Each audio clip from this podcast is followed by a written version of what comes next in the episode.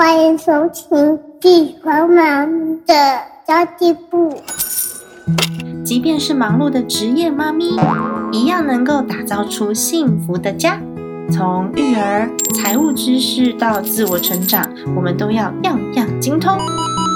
我是精算妈咪 Sandy Two，我会在这里透过自己自身经验的分享，以及访谈各个领域的专家达人，让你跟我一起打造属于我们自己的理想生活。本集节目由卡多摩赞助播出。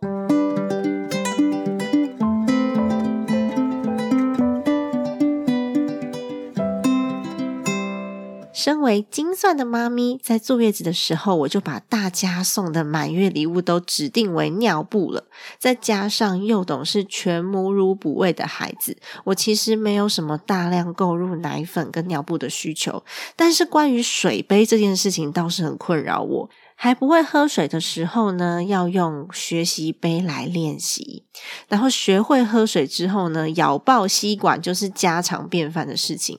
上幼稚园之后呢，开始摔坏水杯。那么在网络上面购物啊，其实买得到，但是看不到食品，所以常常会跟想象落差很大。北美桃地区最大的妇婴连锁品牌卡多摩，它其实就满足了我这样的需求。我常常都会蹲在那个琳琅满目的水杯前面，然后我一个一个挑选，摸摸看每一个款式跟材质。还有吸管到底强不强壮啊？耐不耐摔？会不会脱漆？那看看水杯是怎么样出水的？它吸带方便吗？容不容易清洗？它的材质安全吗？从吸管到直饮杯，通通都可以现场看到。喝水对孩子来说真的是太重要了，因为它关乎孩子的健康。在卡多摩一次性就可以依照孩子的成长需求来测试适合的水杯哦。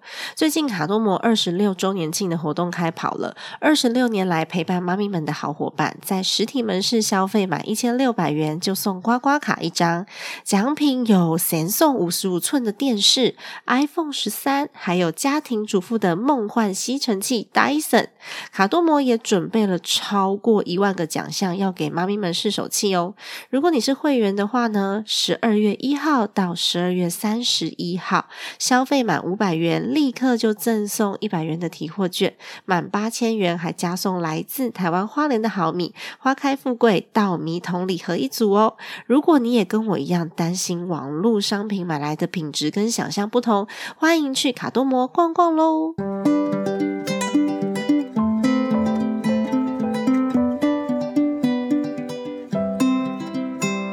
大家好，我是陪你精算生活、创造理想人生的 C N D Two。二零二二年就要来喽，又是新的开始了。你去年的愿望实现了多少呢？不知道大家是不是有画过梦想版？画出来的梦想，你有去实践吗？你真的知道梦想板要怎么用吗？其实 Cindy 都看过蛮多的朋友分享自己的梦想的时候，都是那种眼睛散发出光芒，爱心闪闪发光，浑身冲劲。但是很可惜的是呢，我们画出梦想板之后，真正落实执行的成功率低到不行。有梦想的人很多，但是真正会去实践梦想的人很少。然后梦想就还是用想的，所以叫做梦想。但其实梦想版的确能够实践哦，只是我们在设计自己的梦想之后呢，你要进一步精准的来规划下一步。那梦想版就不会只是梦想了。今天邀请到 Mom Power 精算猫咪幸福商学院的两位伙伴 Tina 跟 Laura 来跟我们分享社群内即将开启的梦想串联活动，为你的梦想标个价。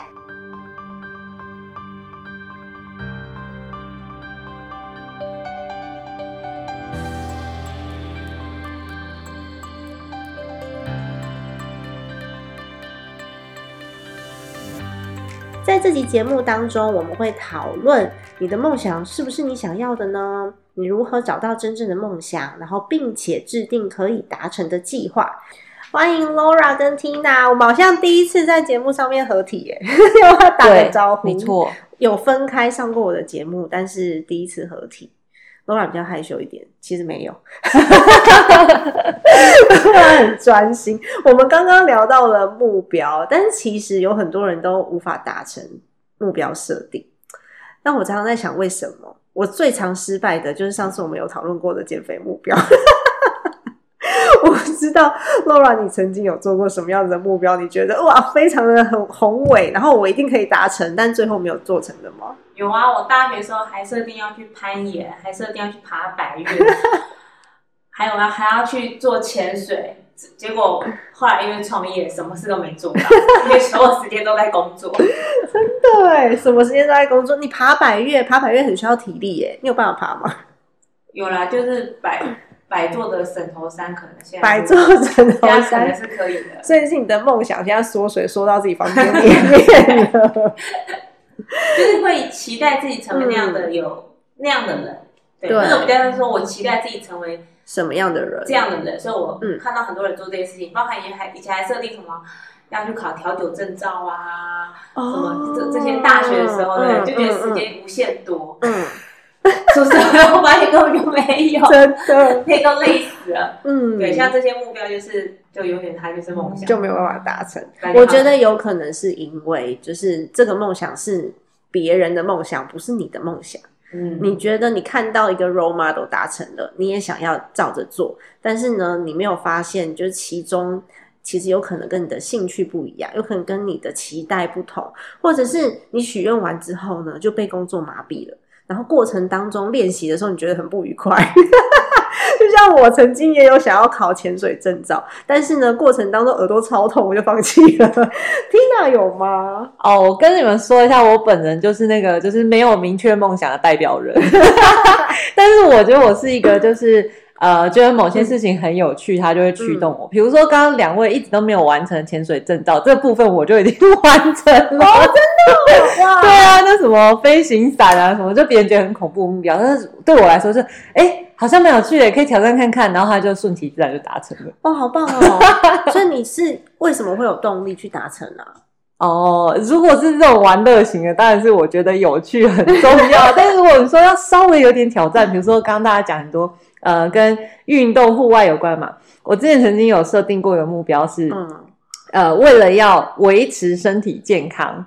就是那个目标本身是维持身体健康，然后我那时候想要用的一个方法就是要有运动习惯，对，所以我就报了一个半年后的半马马拉松，要跑二十一公里。但是我在定这个目标的时候，我完全没有任何运动 习惯，然后就那时候为了这件事情哦，那半年真的超级无敌认真。然后那时候还想说，哎，不行，我没跑过马拉松，那我们是不是阶段性目标？所以我就在就是什么前面呃三个月的时候，先定一个五公里啊，然后接近的前一个月再定一个十公里啊，就真的还去。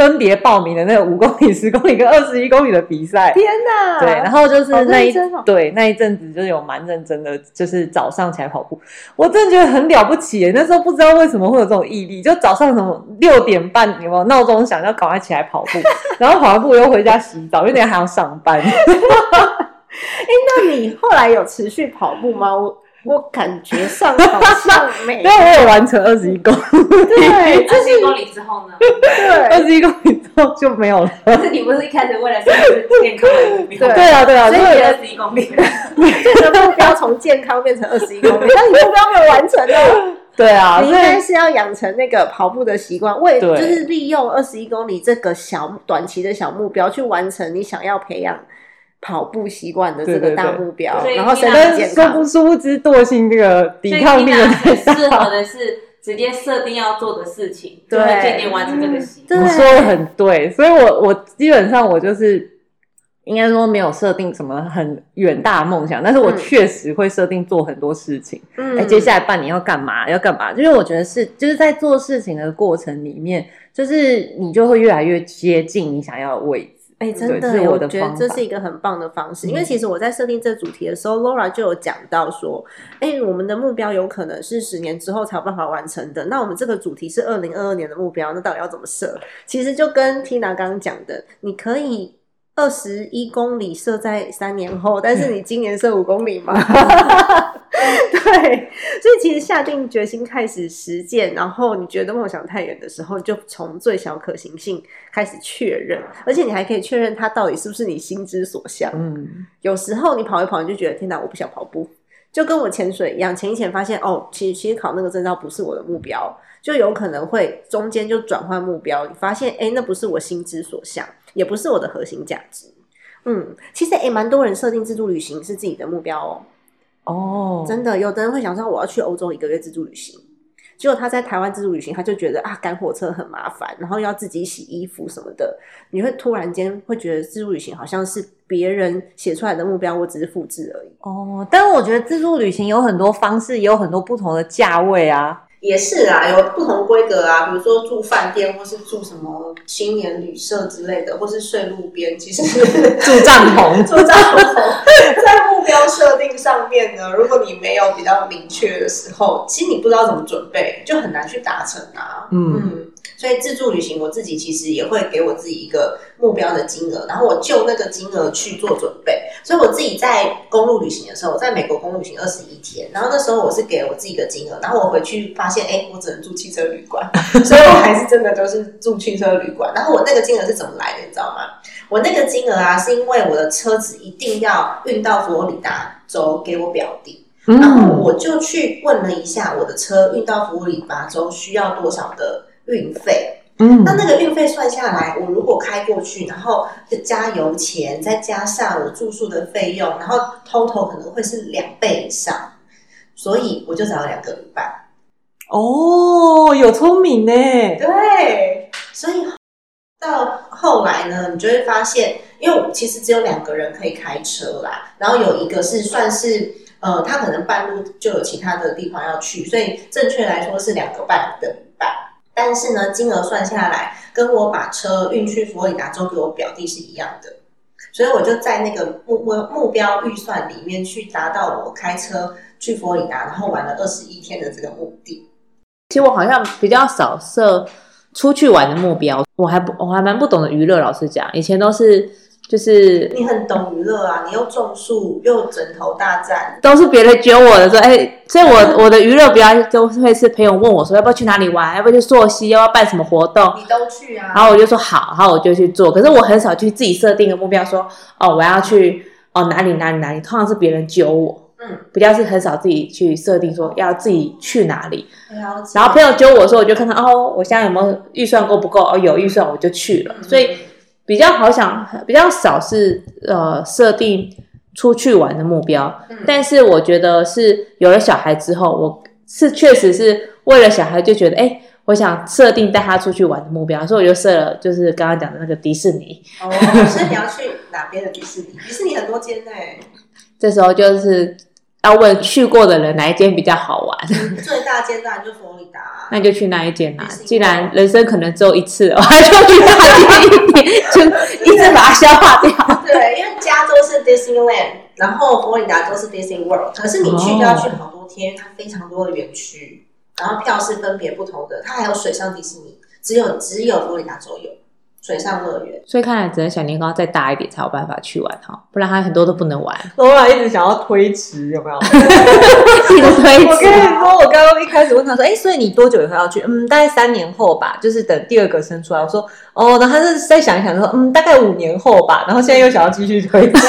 各位，这就是最标准的 Laura 这个梦想就很难实现，除非除非我已经跟他说，哎、r a 我要带幼董去了，然后我大概什么时候要出发？哦，我就会出发了。对，你就会出发。哦，所以你只要给我一个预算数字，然后我就跟你说这个预算内可以做到，那你就会出发。对对对对这是对 Laura 的动力。对，如果说是有旅游或玩的时候，比较像是这样的方向。可是嗯如果是工作跟事业，就会是对我来讲，好像那个驱动力量会不太一样。真的，我其实我们好像都这样哎、我自己也会，就是那种物质欲望比较低，所以如果说是买东西的话，我其实没有太大的欲望。大家都知道，我早上我的那个鞋子鞋底才掉下来嘛，因 为那双鞋真的穿很久，我舍不得丢。物质欲望我是这样，然后玩的话我会设定目标，赚钱也会。减肥的话就再说啦，就好像之前是四十七公斤嘛，胖三公斤，五十好像不走也也没有也没有关系。然后现在五十四好像也还好，就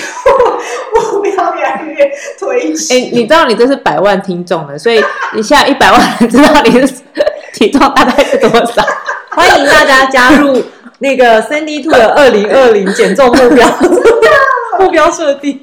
哎，我上一次不是有在在我的 Facebook 上面公告说我要瘦身嘛？嗯可是你没有讲你现在体重啊？我那个时候我有公告，我那时候五十八，哦，有他还有穿那个比基尼哦对对对我还有拍照，比基尼然后我后来瘦到五十三，然后现在是五十四。可是那时候你知道为什么会设那个目标吗？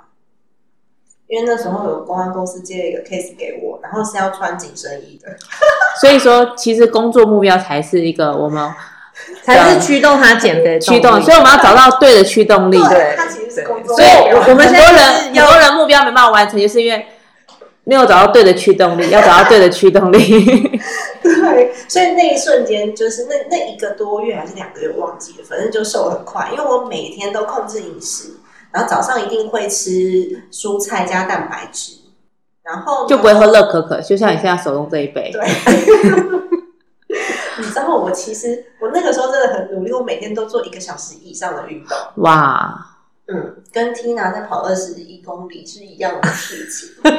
但是我我这个跟跟 Laura 的比较像，就是她其实是工作目标。嗯然后后来我第二次设定减肥目标，是因为我新书要出了，我就觉得哈，那个跑签书会耶，或者是有很多的讲座要去，所以我应该需要减肥。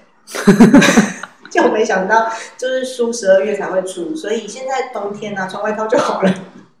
就我的减肥目标可能就会推迟了，所以其实就跟 Laura 刚刚讲的，就是内在驱动力是什么很重要。嗯如果现在是夏天签书会，我可能就会减肥。但老实说，我设定减重目标几乎没有什么达成的几率，因为 真的，因为我觉得我就是哎、这样就蛮不错的。对，内外在都没驱动力。真的内在外在都没有驱动力。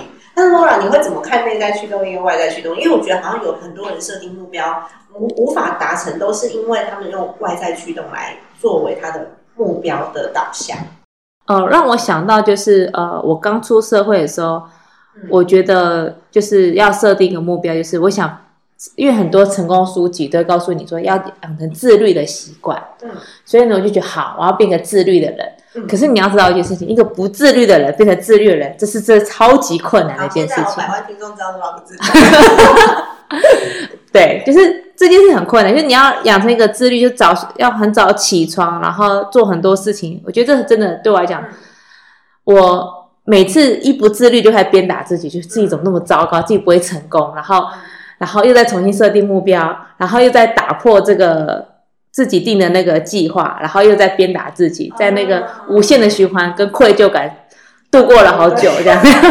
但后来我就发现一件事情，就是说我发现虽然我而且我还是可以早起的。我假如我那时候希望自己可以早点起来做事情，我发现我还是可以早起的工。作目标嗯、不是，不是啊，因为工作目标其实基本上跟早起没关系，嗯你还是可以完成的。就是你工作目标其实赚钱目标跟有没有早起，其实基本上没有太大的关系。嗯我后来发现是我只要有答应别人，比方说呃之前有参加过早餐会，或之前做一些事情，嗯只要答应过别人，我就会呃很努力的去完成它。嗯所以我就发现说，哎，其实我我其实我想养成自律的习惯，其实是因为我想要做完某些事情。哎对，所以目标其实不是自律这些事情，自律只是一个行为。嗯那但是因为我本身不是自律的人嘛，然后然后所以我后来就改成是我希望可以早起，所以我后来我的员工就比较辛苦一点，他八点半得陪陪我早上起来开会，我就设定一个八点半的会议时间，或者是更早的一些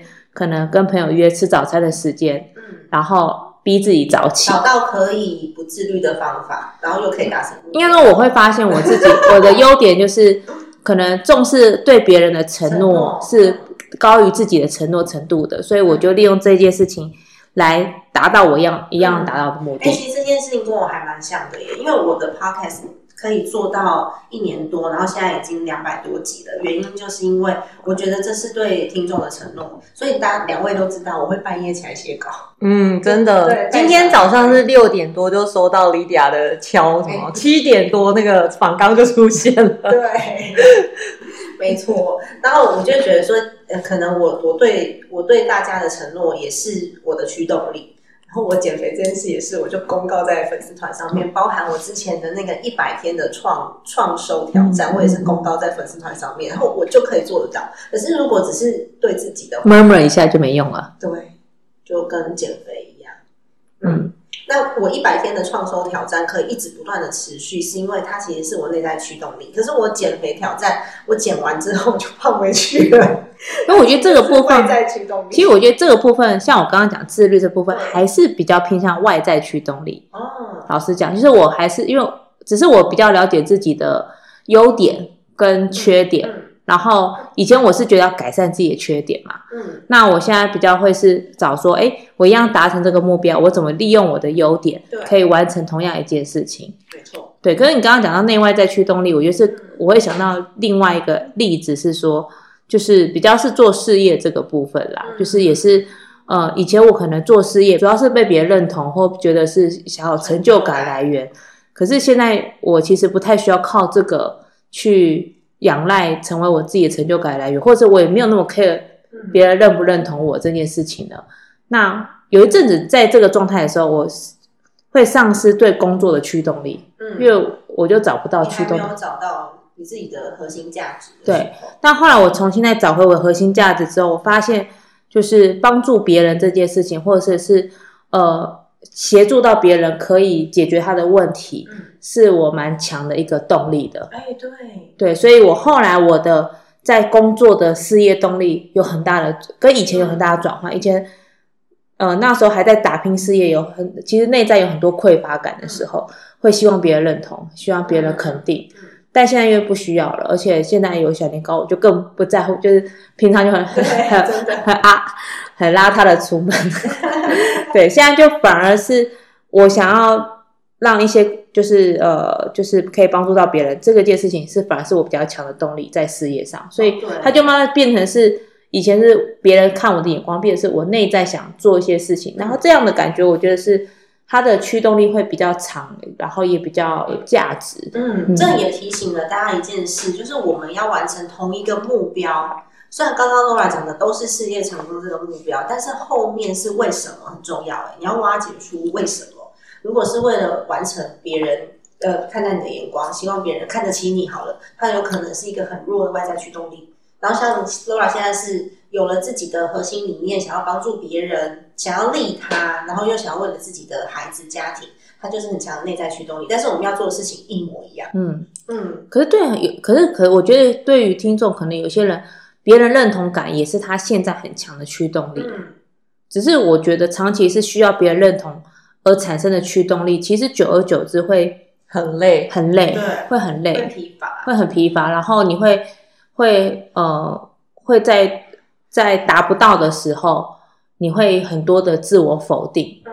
对，这是我我我以前也会遇到这个状况，所以以前以前我呃有曾经有朋友跟我讲说，哎，我这样个性很难很很难快乐的起来，因为我是一个会一直不断设定目标，然后中间完全不去感觉的人，然后一旦目标达到了，我就会觉得说好开心一下下，就下一个目标，然后下一个目标就又更困难，就一直设定目标，就设定目标，然后每次就是不去体验中间的过程，就是达到目标，可是达到目标那个感觉也是一下下而已。嗯那就其实那时候都是因为想渴望被别人认同，或者是希望可以达到某些的自己的一些目标，但是却没有顾虑到自己真正要的是什么。我觉得这一点可以问 Tina，因为 Tina 是很享受过程的。嗯，我超级享受对，他过程。是非常享受过程的，Tina 跟我们两个比较差异比较大，所以我们每次办活动，所有大家看到那种很漂亮的环节、很贴心的服务，然后或者是很可爱的东西，都是 Tina 弄的。我们两个是绝对想不到，但 Laura 是想不到的。Tina 是完全沉溺在这个过程当中，然后她一个一个拆解小目标去完成大目标的人。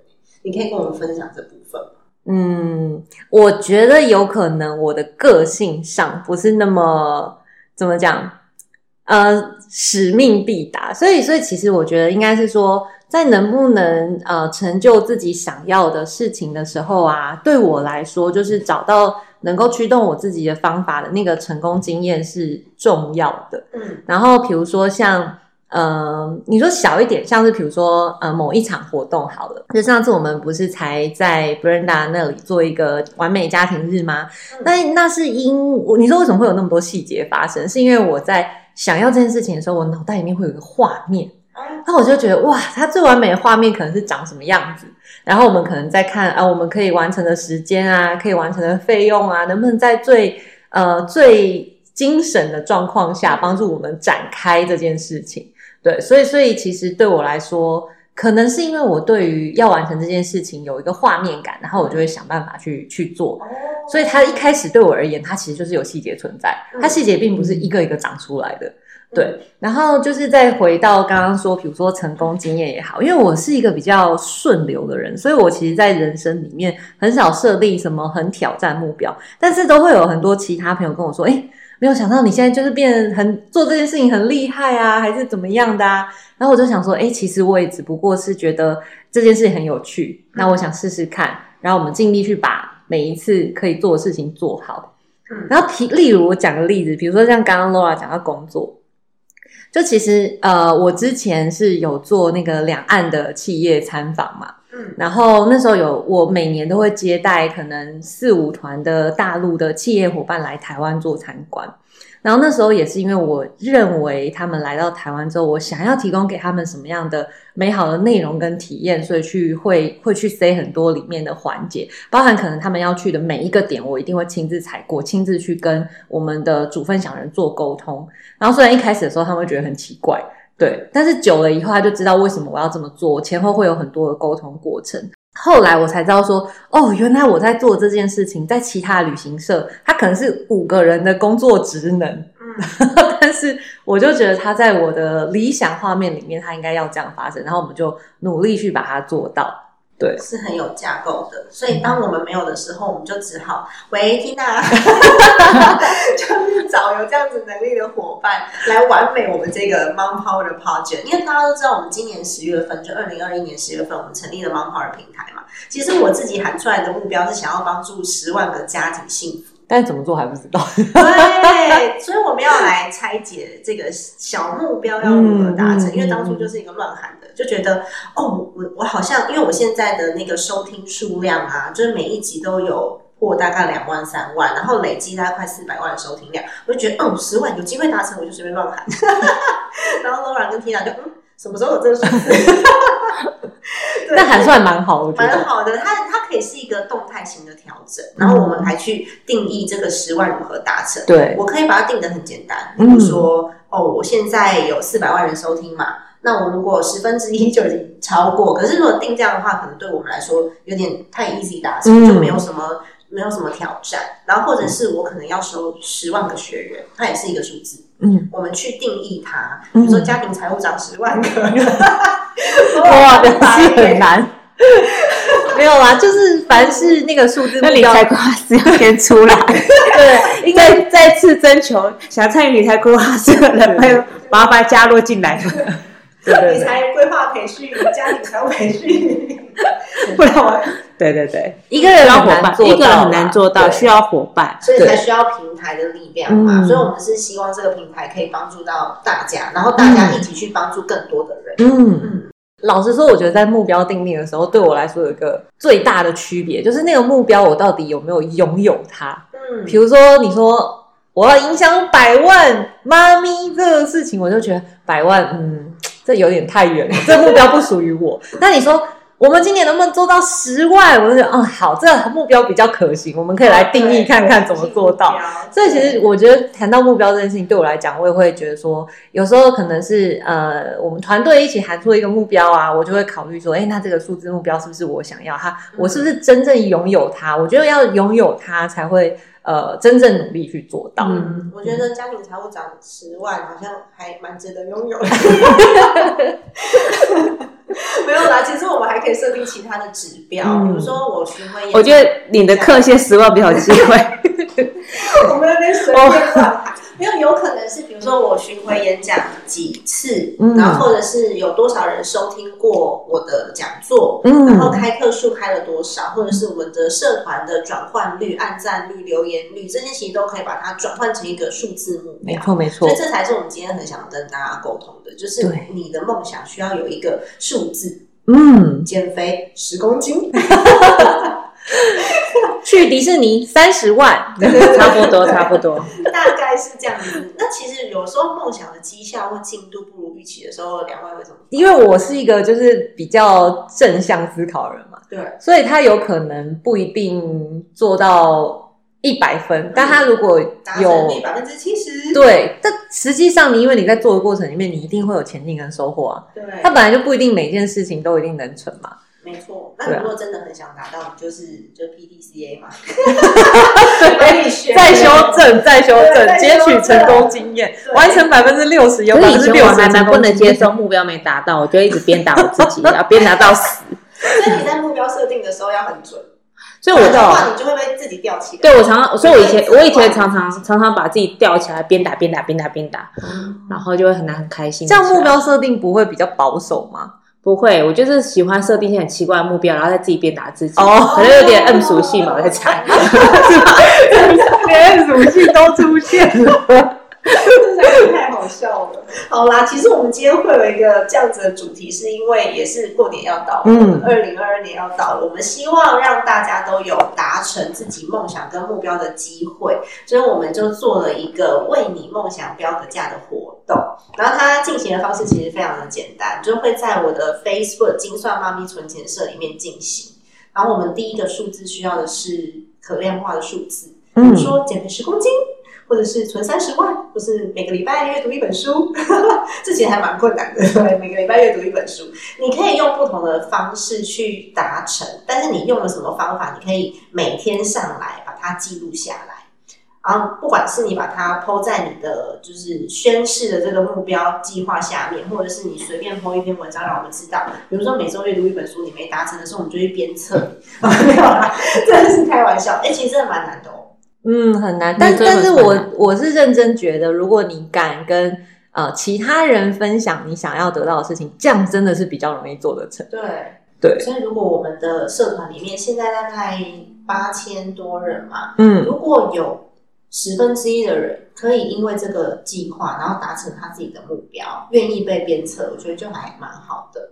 嗯，像刚刚有讲到几个重点，Laura 有讲到，就是你的内在驱动力，还有你自己在意什么事情。例如每周阅读一本书这件事，就是因为我跟 Laura 都很忙，我有我有懂，Laura 有小年糕，所以我们就办了读书会，不得不读书啊，就一定得读一本书。但我真的觉得这是一个聪明的方法啦，嗯因为其实读书会，我之前也办读书会嘛，读书会就是你必须强迫自己想办法读完，然后还要有结构去对去跟别人就是分享，我觉得是一个读书蛮好的方法。嗯，所以，如果会不会有人就是听完以后就决定说，哎，以后之后我要在 mang 炮平台发起读书会，哎没问题，可以让你负责。欢迎大家来发起读书会，我们每个礼拜一个人分享。哎，也不错哎，这这个想法还蛮好的。法。所以，如果你想要成为这个发起人，逼迫自己读书的话，嗯欢迎报名。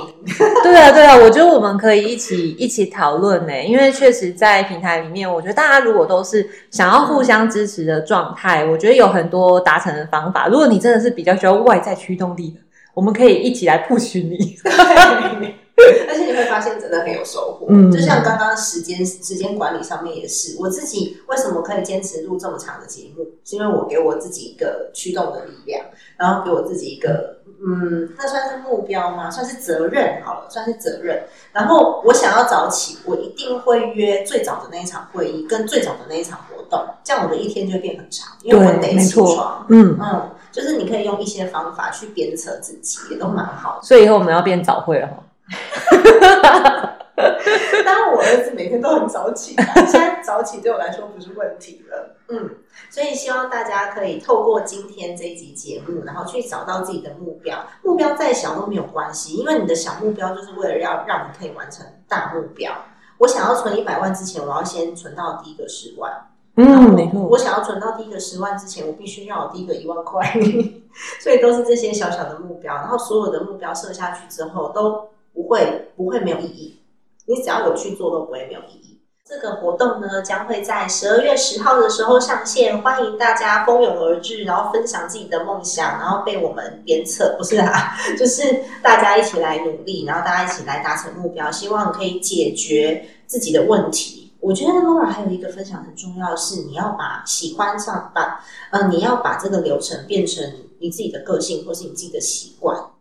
像我们现在在设目标，可能它不是短期的目标，不是这半年、一年的。当，我们切割来讲，会有这半年、一年要做的事情，可是它可能是长期的目标。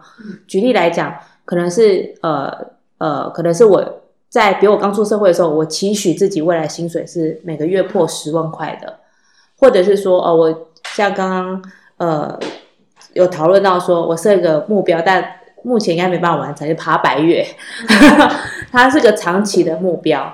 那我觉得就是我后来觉得享受过程是重要的，养成一个好的，就是这个过程跟养成一个可以达到目标的习惯也是重要的，因为只要是你在这个习惯轨道上去走的时候，你最终都会完成那个目标对。，没错。所以，如果你可以把它培养成习惯，经由小的目标去设定，然后培养成习惯的话，其实可以走得比较久。像刚刚 Tina 有讲到说，她原本是设定她想要养成健康的习惯，嗯那她的个性就是去报名一些呃一些活动，她说她设定了二十一公里的马拉松，嗯，然后接下来还有每天逼自己去跑步，跑步，对，那只是好像他还没有爱上跑步这个习惯，我还但是但是我觉得完成一件事情还是会很有成就感，对它会带给至少它人信心，至少他至少不管他最后有没有养成健康习惯。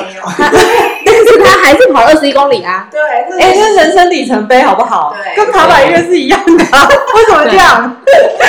对，所以我想讲的是说，就是刚刚三里兔讨论到二零二二年呢，就是呃要设定一个目标，让我们的梦想为自己的梦想设定一个数字。我也鼓励就是各位听众可以把这个数字变成一个习惯，嗯，就是你的生活习惯，每天做一些些事情，你会发现一年可能好像成就不了多少事情，可是把它放到三年五年累积下来，就变得很可怕。对，嗯我觉得思考也是一个，也是一个习惯了。像我自己就是，我自己就是解决问题型的人，其实他是他是被培养出来的，嗯，他不是我一开始就是这样个性，所以我现在只要问题一来，我不会先进入情绪，我第一件事情先问怎么办。所以你每次都先培养自己这样子的习惯，问题一来，你就会先思考解决的方式，嗯就比较容易去养成。呃，不管是思考也好，或是刚刚讲运动也好，这样子的习惯，那当然内在驱动力很重要。对，还有个我刚刚还想到一件事情，哎，其实我们在讲达成目标这件事情啊，我我自己其实是很需要那种看见自己的阶段成果的人。嗯，所以我觉得这跟目标拆解也有关系。另一方面，我觉得也不要吝啬在有达成那个十万、二十万的小目标的时候，对，就是你要上来告诉我们说，哇，我达成了。对我觉得这点很重要，哎，跟我们分享一下你的阶段目标达成，然后看见自己就是真的有在前进，其实会带给你后续一个很持续的动力。毕竟我们是年度目标嘛，我们要做久一点。